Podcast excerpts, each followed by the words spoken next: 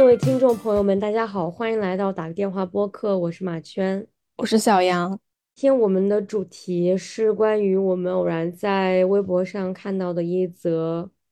关于人生的三样东西：网球、圆圈和三万天。这个是演讲者 Dre Hoston，他是 Dropbox 的创始人。然后他给麻省理工大学毕业生的人生信条是网球、五个人的圆圈和三万天。呃，我先简单介绍一下这三个名词的意思。呃，网球代表的是我们的 passion，就是我们的兴趣和爱好。圆圈是指和我们自己相处最忠心的五个人。三万天是指人生只有三万天，在我们找到网球之后就应该马上行动。对，这是它的一些定义。然后今天我们会围绕我们自己的这三样东西来聊一聊。对，因为其实我在看到这个之后，我心里没有一个明确的答案，说我的这三样东西是什么。但是我觉得去讨论这三样东西，还是一个就是至少对自己来说是比较有启发性的。一项活动吧，然后大家也可以去思考一下自己的这三样东西是什么。虽然你现在不能马上得出一个答案，但是你至少可以在接下来的生活中有意识的去找到，或者说你有意识的去发现，这对你来说这这三样东西是什么。对于我来讲，就我们首先是聊关于网球嘛，这种 passion 的东西，它。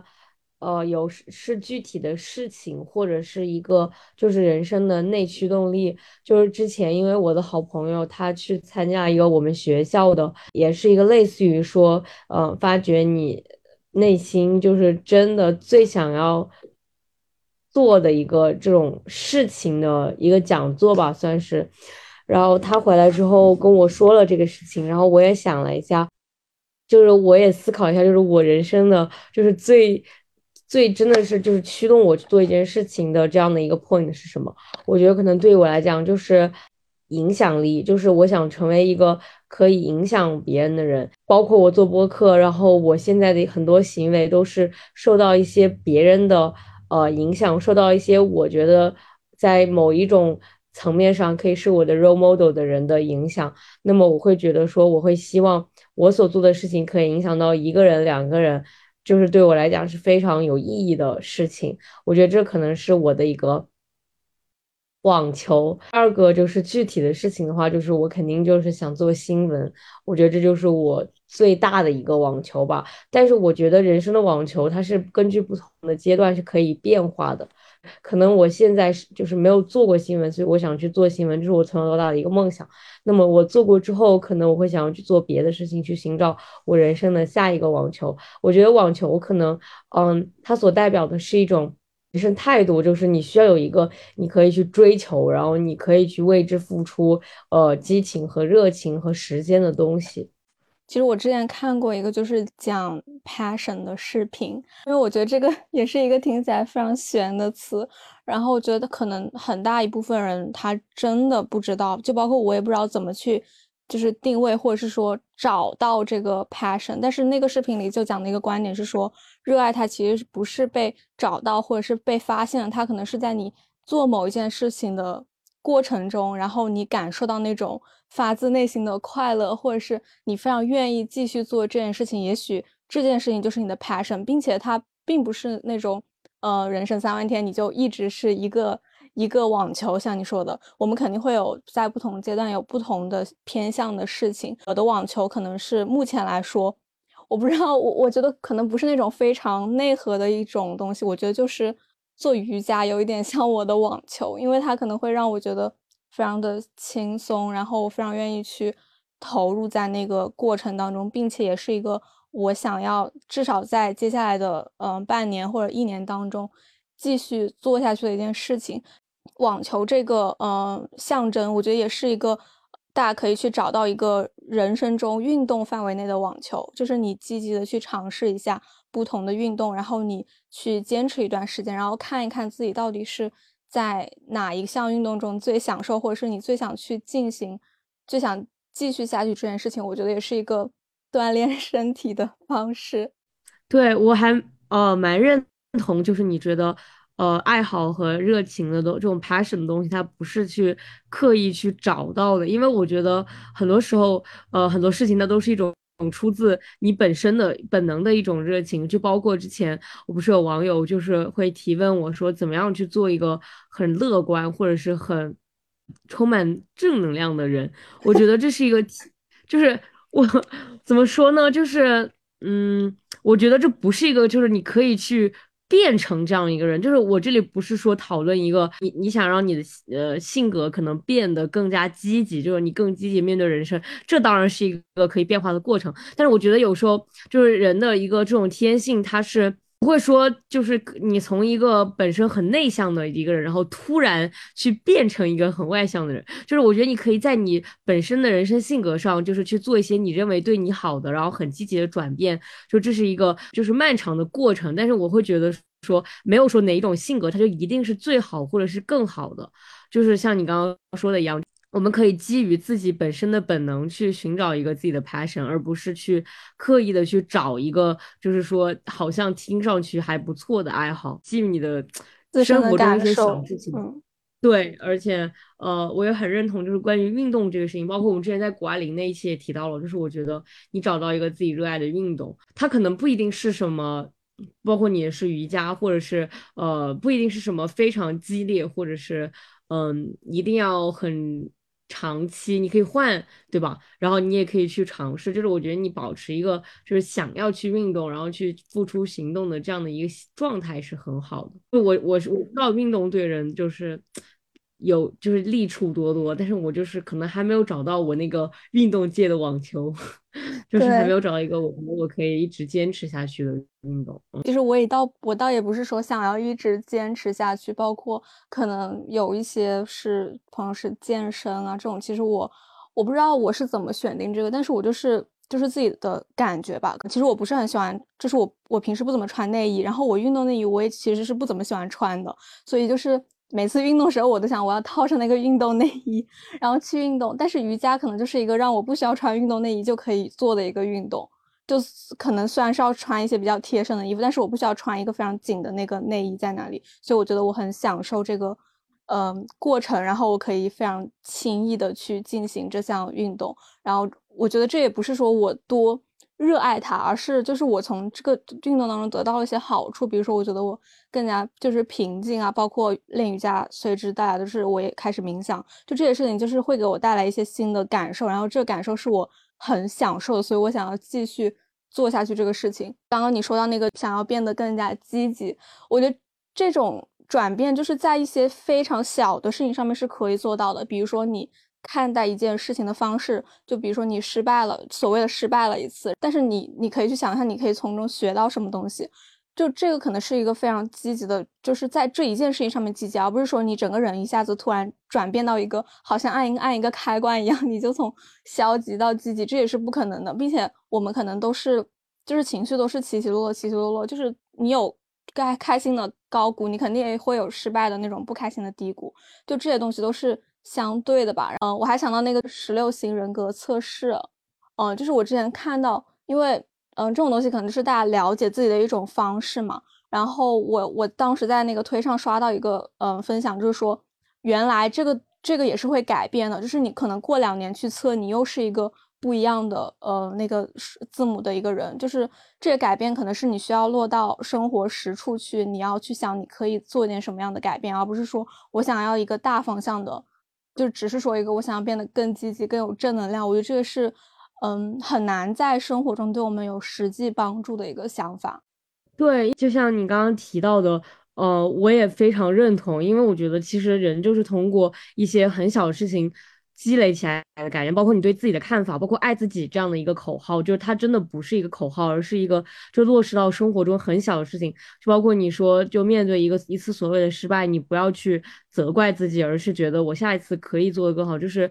通过这样的一种积极的这种态度，而且有时候我觉得，就是对自己很苛刻的人，有时候就是对别人反而会比较宽容。那么我们应该就是学会像你对别人那样宽容一样，而宽容的对待自己，而不是说。就是觉得自己就是一个反正是自己，然后可以责怪或者怎么样，你应该觉得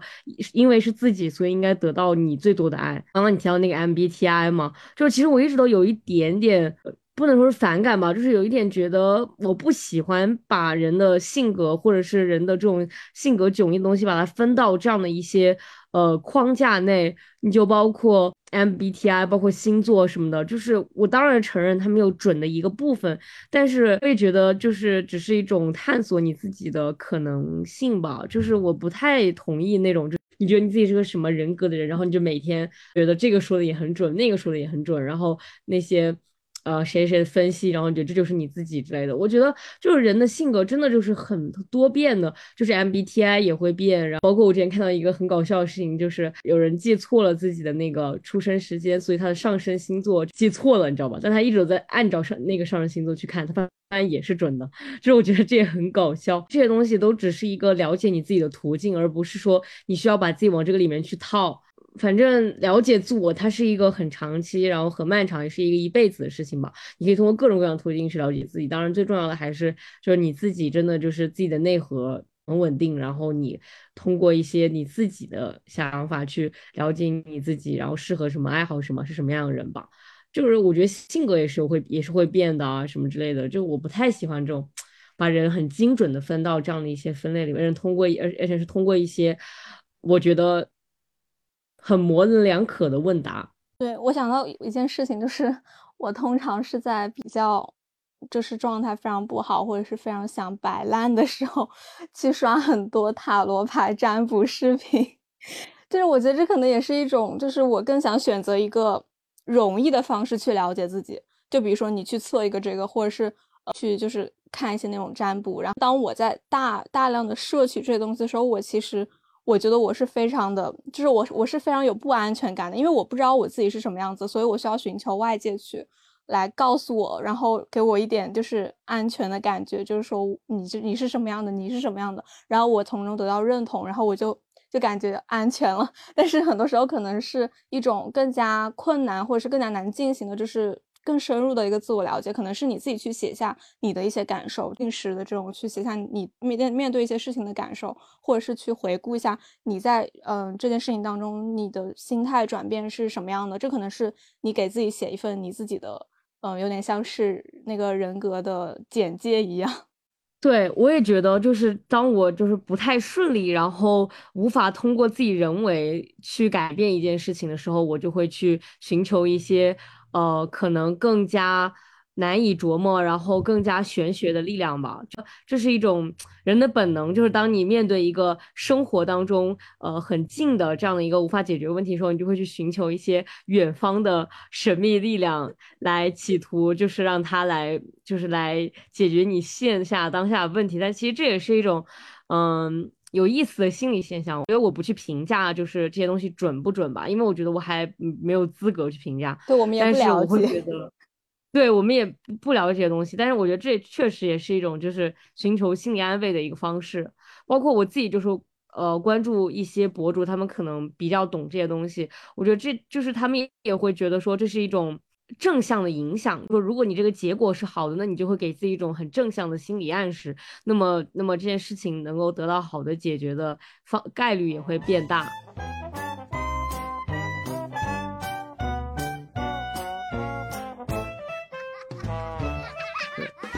对，对，我觉得我们可以回到那个呃网球，就是我觉得呃你有一个你现阶段的网球，其实是有有助于你去认识你自己，然后或者是对未来的一些方向，是我觉得会更有把握一点点吧。虽然不是说百分之百，可能你可能我是最开始从百分之一到现在百分之五的样子，所以我觉得就是去找到自己的网球还是嗯挺重要的，并且这个过程就是一直在持续的，就直到你死那一天。就所以就是还是大家要不停的寻找，然后在寻找的时候也不能光找，你肯定要去实践，你才知道自己到底喜不喜欢，适不适合这个东西。对我还蛮认同这个观念的。然后第二个是想关聊聊一聊关于五个人，我们之前不是聊过一期朋友，就是最好的朋友的一期节目嘛。然后看到这个就会想到我们当时聊的那一期。嗯，我觉得这五个人可能包括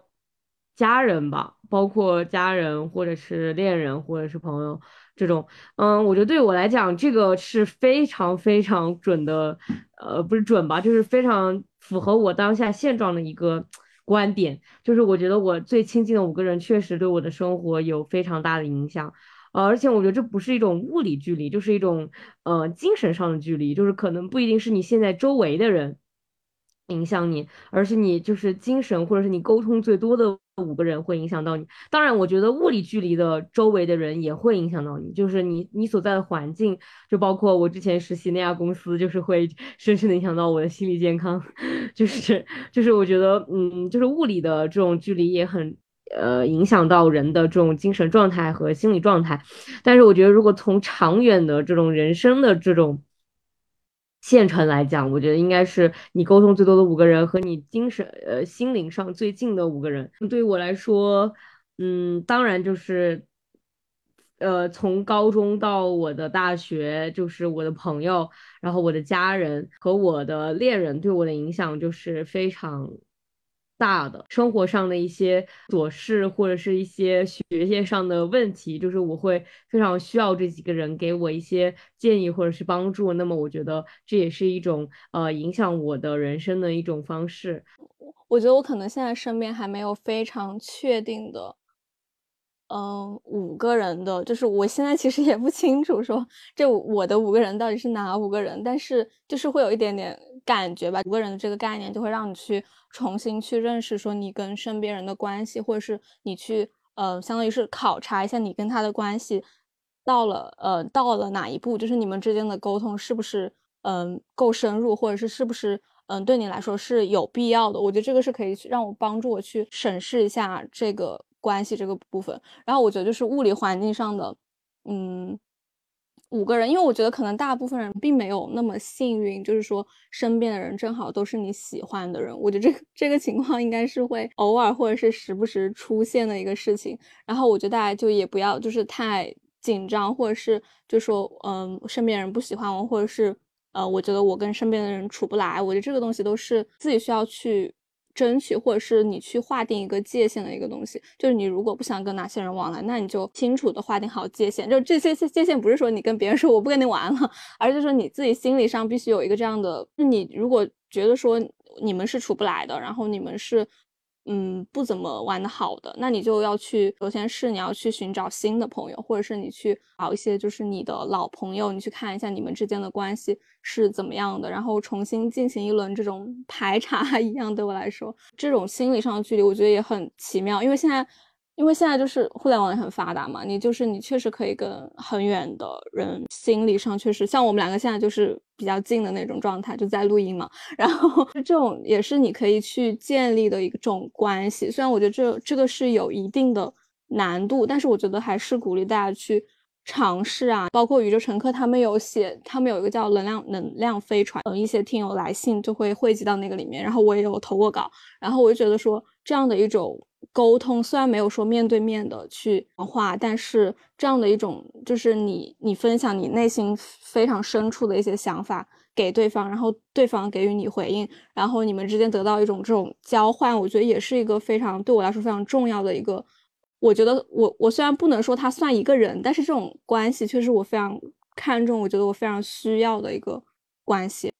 对，然后这也让我想起了之前我听展开讲讲，就是一个我觉得很棒的观点，就是其实你阅读的东西，就是如果比如说你有喜欢的作家，或者是你有非常喜欢的一系列书，或者你有非常喜欢的访谈者，或者甚至是网络上的课程的讲师，这些人都是你自己。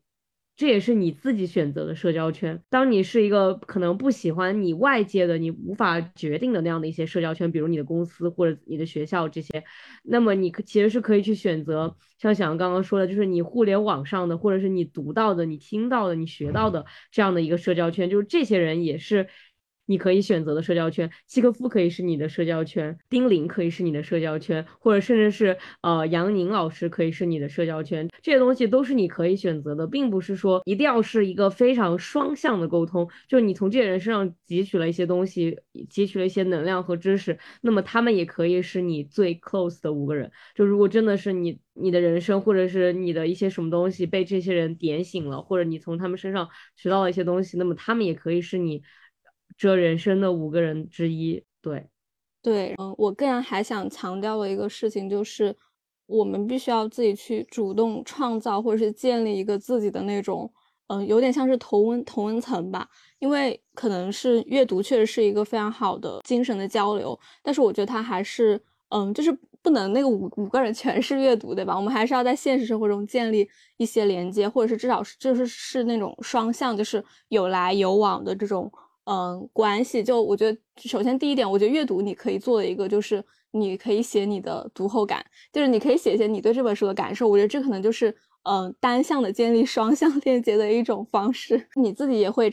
输出一些想法。我觉得这个是在五个人这个范围下，我觉得非常重要的一点。包括听你听播客，我觉得也可以有输出一些自己的观点。这个时候你也是，就是大家都是在友好的交流，并且是一个，嗯，我觉得是可以做到一个，嗯，相对平等的一个状态去交流的。因为如果当你说你过度崇拜一个人，这个时候你可能就会脑子里会对对方有一些期待，或者是。嗯，幻想，我觉得这个时候其实是不那么健康的一种关系。我觉得大家互相交流，然后交流观点，然后交流一些想法，是一个非常棒的一个事情。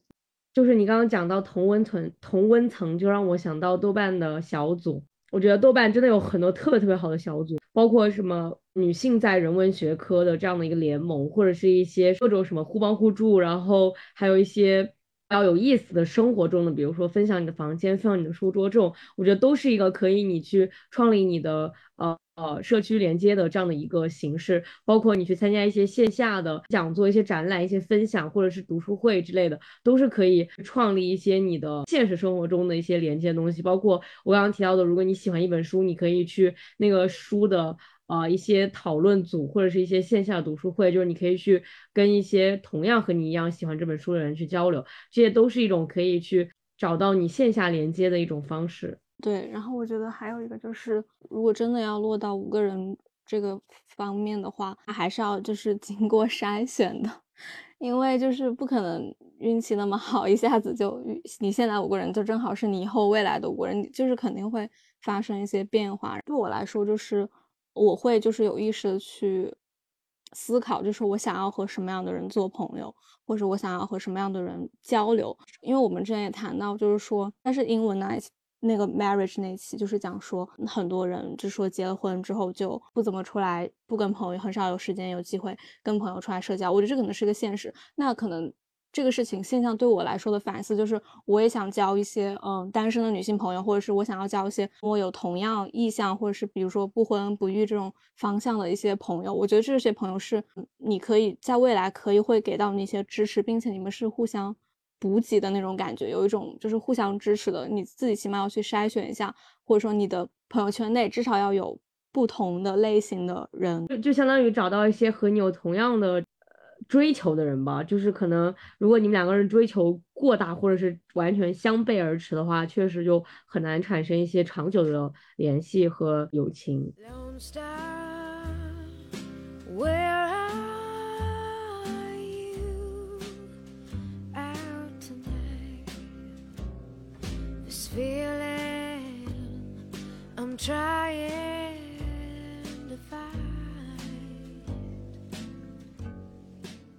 那三万天，嗯，就是我觉得三万天是一个我觉得有点可怕的数字，就意识到多想的短好多。对，意识就是三万天真的就很短啊，就好像想一下三万块其实很容易花完的。然后我们现在也也就是也花了不少了吧。当这么一个赤裸裸的数字就是摆在你面前的时候，我觉得还是有一种首先有一种慌张的感觉，嗯，然后我觉得这可能是我的。第一个感受，然后接下来是就是有点不知所措，因为我觉得就像我前面提到说，我的网球和个人，我其实还没有确定下来，就是也没有一个确定的定数，所以我也会就是有一点不知所措，不知道你的想法是什么样的。我会觉得三万天它就是一个，它是一个有利有弊的东西，就比如说它会给我们带来很慌张的情绪，但同时也会让我们去审视自己过去的人生。就是我觉得人生真的就是一个。你自己觉得值得就 OK 的这样的一个事情，就是没有说你一定要留下一些什么非常重大的成就啊，或者怎么样。就比如说，我会去想，如果我的人生真的就是现在就戛然而止，那我会觉得怎么样呢？就是我觉得这是一个很好的去审视自己人生过去人生的一个方式吧。如果你人生真的就是到现在为止的话，你会觉得 OK 吗？你觉得你有什么遗憾吗？或者是你有什么想要呃继续做的事情吗？我觉得就像我们。做我们第一年的播客总结一样，就是好像是一个对自己人生的一个小阶段性的总结一样。包括我挑这个三万天，我就会去想我之前的人生，就是在我用掉这三万天当中的这些天，我觉得嗯幸福吗？或者是我觉得过去的人生值得，就是这样。如果再让我再这样过一遍，我会愿意吗？但是我的答案都是愿意，而且我觉得很幸福，所以我不会觉得。很慌张，就是我觉得之后人生就是，就算是像现在这样，我也觉得 OK。我最近人生真的是处于一个非常满足的阶段吧，就是不管是从哪一方面来讲，我还蛮享受现在人生。那么就算他是还剩下多少多少天，我也 OK，而且我也不会觉得这个三万天会促使我去做一些我不之前不会做的事情，因为我觉得我就是那种当下就会去做的人，就是可能。呃，之后的人生里，我会有更多想做的事情，那么我也会当下去把它做掉，那么我也会觉得说，那我人生也就不虚此行吧。我觉得我有点想把就是这种方法叫做倒计时法，就是让你去，嗯，审视一下自己过去的生活，包括我之前我不记得是哪一本书，它就是开头就是提到说，你想象一下，在你的葬礼上，你希望别人怎么想，怎么去回忆你，然后你希望别人说一些。和你有关的什么事情，比如说你希望别人说你做了什么，做了什么，就这些事情，就是我觉得的确是值得留出很多，也不是很多，就是留出一些时间去思考这样的问题。三万天其实让我想到一个稍微有一点不相关，就是有一个应该也听说过叫做一万小时定律吧？你做一个事情做一万个小时，然后你就能就是成为某个领域的。专家，对对对，前段时间正好接收了一个观点，就是说跟这个一万小时定律有点是相对立的一个观点，就是说其实这样的一种你在一个领域投入一万个小时，是也不是说不好，就是说相对就是它有一个就是宽度和广度的概念。我们就拿运动这个很简单的例子，就是说呃有一些专业的运动员，他可能是在。呃，一开就像一开始就专注于那项运动，然后一直练，一直练，一直练。然后可能还有一部分运动员，就是说他们最开始先是在小的时候去探索不同的运动，就比如说呃网球，或者是乒乓球，或者是羽毛球、篮球，他们都会去尝试这种尝试，并且是会嗯持续下去，持续很长一段时间之后，他们才做出说他们想要专职于哪一项运动，包括好像。嗯，一些现在的就是培养奥林匹克冠军，他们的一些培养运动员的方式，也是说大家先试试看，就说哪一个是你就是都去尝试一下这些不同的运动，然后到了一定程度再去做出一个选择，说你去专长，你的专长是哪一项？嗯，包括。又要 cue 到谷爱凌，就是我觉得她也是一个，就是很可能很多运动都很拿手的一个女女性吧。然后我觉得这这种就是嗯思维方式，它是和那个一万小时定律有点就是相对冲的。就是说你可能是先去了解一些大致的一些宽泛的一些事情，然后你再决定说，呃，包括这种全局式的了解是有助于你接下来在专精一个。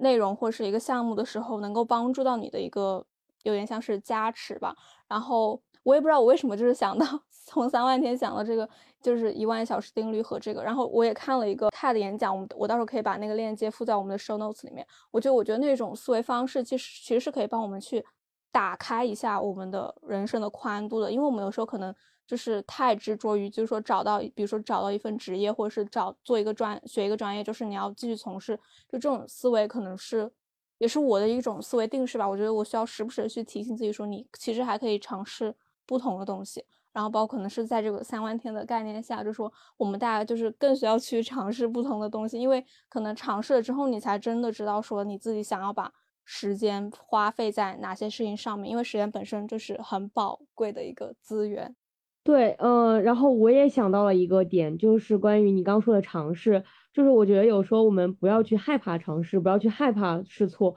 也不要去害怕，就是好像这个东西我尝试了，但是我没有那么喜欢。就之前不是有一句话叫做三分钟热度吗？但是我觉得三分钟热度也很好，就是你只要有这三分钟热度，你那你你也就尝试了一个东西，那你就知道你喜不喜欢它。而且我觉得人生真的没有白走的路，你尝试的东西，它一定会给你留下一些什么东西，它可能没有那么大，或者是没有那么重要，或者是没有那么。留下痕迹，但是它一定会改变你一些东西，包括你尝试新的运动，尝试新的食物，或者甚至只是尝试一个新的什么，我也不知道。对啊，就是任何东西，就是你真的就是不要去害怕这件事情，就不要说像刚刚小杨说的，就是不要去害怕说可能找不到自己什么终身想要奋斗的什么事业之类的，就是我觉得没有关系的，就是可能你的人生在一直尝试也是一个。也是一个事业，我觉得这种人生也蛮也蛮酷的。就可能我们不用去做一个什么呃一直尝试的这样的一个勇者，但是你至少可以说不要去害怕一些新的事物，嗯，因为可能会有你意想不到的收获。是的，这种就是经验论吧，就是说你积累了多少经验，然后你就能做一件事情做得好。我不否认它的。合理性就是，我觉得当然是你做一件事情做的时间越多，你肯定就越有经验。但是我觉得这种嗯想法或者是这种大家普遍认认认定的一种方式，可能会阻碍我们去尝试一些东西。因为当我们去投入到一个新的事情上面，或者是投入到一个新的专业领域上面的时候，我们就会觉得说我没有经验，那我就做不好。我觉得这种就是这种很小的这种心态上的，就可能会就是会摧毁你想要尝试一件新事物的热情。然后你也会可能会质疑自己说啊，既然我做的这么烂，那我为什么要去尝试？那我不如不干，就是我的时间还浪费了。但是我觉得真的没有，就是说所谓的浪费的时间吧。你当然可以在反思的时候说，觉得哪些事情是。我做错了的，我以后可以去避免。但是我觉得尝试一个新事物，我永远都不会把它归到就说浪费时间或者是是一件错误的事情上面。因为就算发生了一些什么失败，然后我也可以从中